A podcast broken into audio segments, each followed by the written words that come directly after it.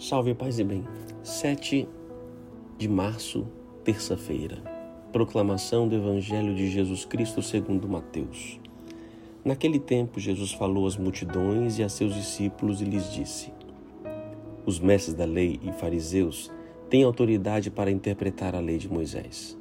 Por isso deveis fazer e observar tudo o que lhes dizem, mas não imiteis suas ações, pois eles falam e não praticam amarram pesos far, pes, amarram pesados fardos e os colocam nos ombros dos outros, mas eles mesmos não estão dispostos a movê-los, nem sequer com o um dedo.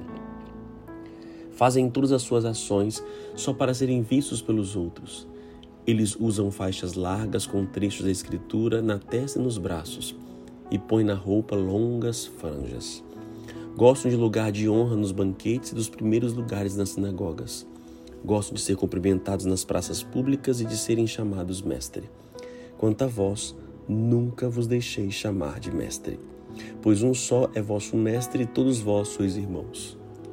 Na terra, não chameis a ninguém de pai, pois um só é vosso pai, aquele que está nos céus. Não deixeis que vos chamem de guias, pois um só é vosso guia, Cristo. Pelo contrário, o maior dentre vós deve ser aquele que vos serve. Quem se exaltar será humilhado, e quem se humilhar será exaltado. Palavra da salvação. Uau! Difícil mais outro evangelho.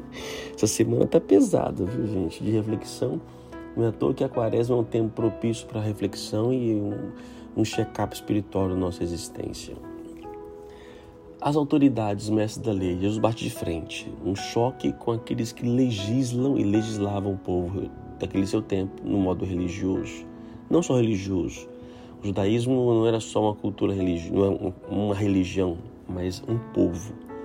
E os mestres da lei que conheciam, ou seja, mostram uma coisa, mas não fazem. É o testemunho, a falta de testemunho, né, gente? Ainda hoje, para nós pregadores, é o que complica, né? Somos jogados o tempo todo. Ah, você fala bonito, mas você não vive isso. Ah, você fala isso, mas a sua, sua prática não te diz isso. E a, a, realmente a, a, palavra converte, mas o testemunho arrasta multidões. O testemunho é, que realmente é a nossa maior pregação. Vai dizer São Francisco, né? Você pode ser o único evangelho vivo que alguém pode ler. Então, uma coisa é ler a Bíblia, outra coisa é você ver a Bíblia, ver a palavra de Deus. E a melhor forma de educar alguém é testemunho. Você que é pai, você que é mãe, você que é dono de empresa, que tem pessoas que você coordena, alunos e professor. A melhor maneira de educar não é a transmissão do conteúdo somente, mas é a transmissão pela vida, pela prática, onde as pessoas vão aprender olhando para a gente. É difícil para nós padres hoje, então é complicado, nos coloca um fardo muito grande, como se nós não pudéssemos também errar, né? A gente erra, a gente erra, o pai erra, a mãe erra, o professor erra, mas não é que a gente não pode errar, mas quando erramos, nós reconhecemos, pedimos perdão, e isso nos faz discípulos. Ele não está pedindo para que nós não possamos errar. Ele diz: olha, observa o que estão falando, mas não fazem o que fazem é, o fazer é diferente do falar. E mesmo que aquilo que eu falo eu possa ser diferente, eu vou reconhecer, desculpa, me perdoa, não atingi aquilo ainda. É, o fato de eu não atingir um objetivo não me diminui na possibilidade de falar sobre esse objetivo. Ou seja, se eu prego na igreja, nem tudo aquilo que eu prego é aquilo que eu vivo, mas é aquilo que eu acredito. Se eu for pregar somente aquilo que eu vivo, vou viver, vou pregar muito pouco. Eu tenho essa consciência. Realmente, muitas coisas eu não faço daquilo que falo, mas eu procuro me esforçar na graça de Deus de fazer, de acreditar. Eu acredito naquilo que a igreja ensina, que a palavra ensina, e isso também é visível. Você, é, você como um líder, estando na frente das pessoas, mostrar a sua limitação e a sua fraqueza não é um pecado, não é diminuição, não é falta de testemunho, pelo contrário, é um testemunho da sua humanidade. Isso é fundamental.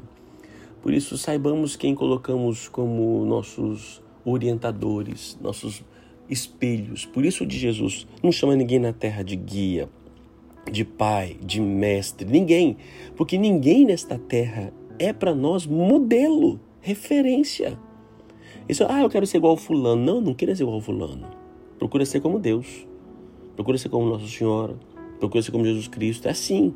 É, sim, temos pessoas que, que são para nós faróis, luzes, que nos iluminam, mas é, não podem ser a nossa única referência. Eu tenho preocupação nesses líderes carismáticos que vão surgindo em todos os níveis, gente. Igreja, religião, sociedade, política. São pessoas que vão destacando e são muito radicais às vezes. Cuidado com o radicalismo. Cuidado com as pessoas que prometem muitas coisas, que mostram muitas coisas, mas nem sempre são de fato. É, cuidado. Por isso de Jesus, né? Aquele que muito está sendo, é, muito é, sendo exaltado, né? Este será humilhado. E aquele que se humilha, que reconhece o seu pequeno, esse sim será exaltado por Deus. Oremos. Pai amado, Pai bendito. Sei muita coisa, mas nem sempre é aquilo que eu vivo. Nem tudo aquilo que sei é aquilo que eu pratico, Senhor. Mas eu vos peço por todos os pregadores, todos os anunciadores, todos aqueles que são referentes para a nossa humanidade. Sustenta essas pessoas. Ajudai-os, ó Deus, e a cada um de nós a viver aquilo que nós acreditamos. Ajudai-nos a testemunhar a nossa fé em todas as situações.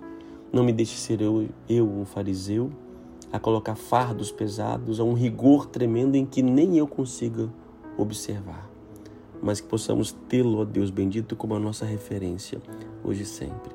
Abra os nossos olhos para perceber a verdade. Que Deus te abençoe, Pai, Filho e Espírito Santo. Amém. A palavra é observar. Observe, não para poder julgar ninguém, mas observe com os olhos do coração.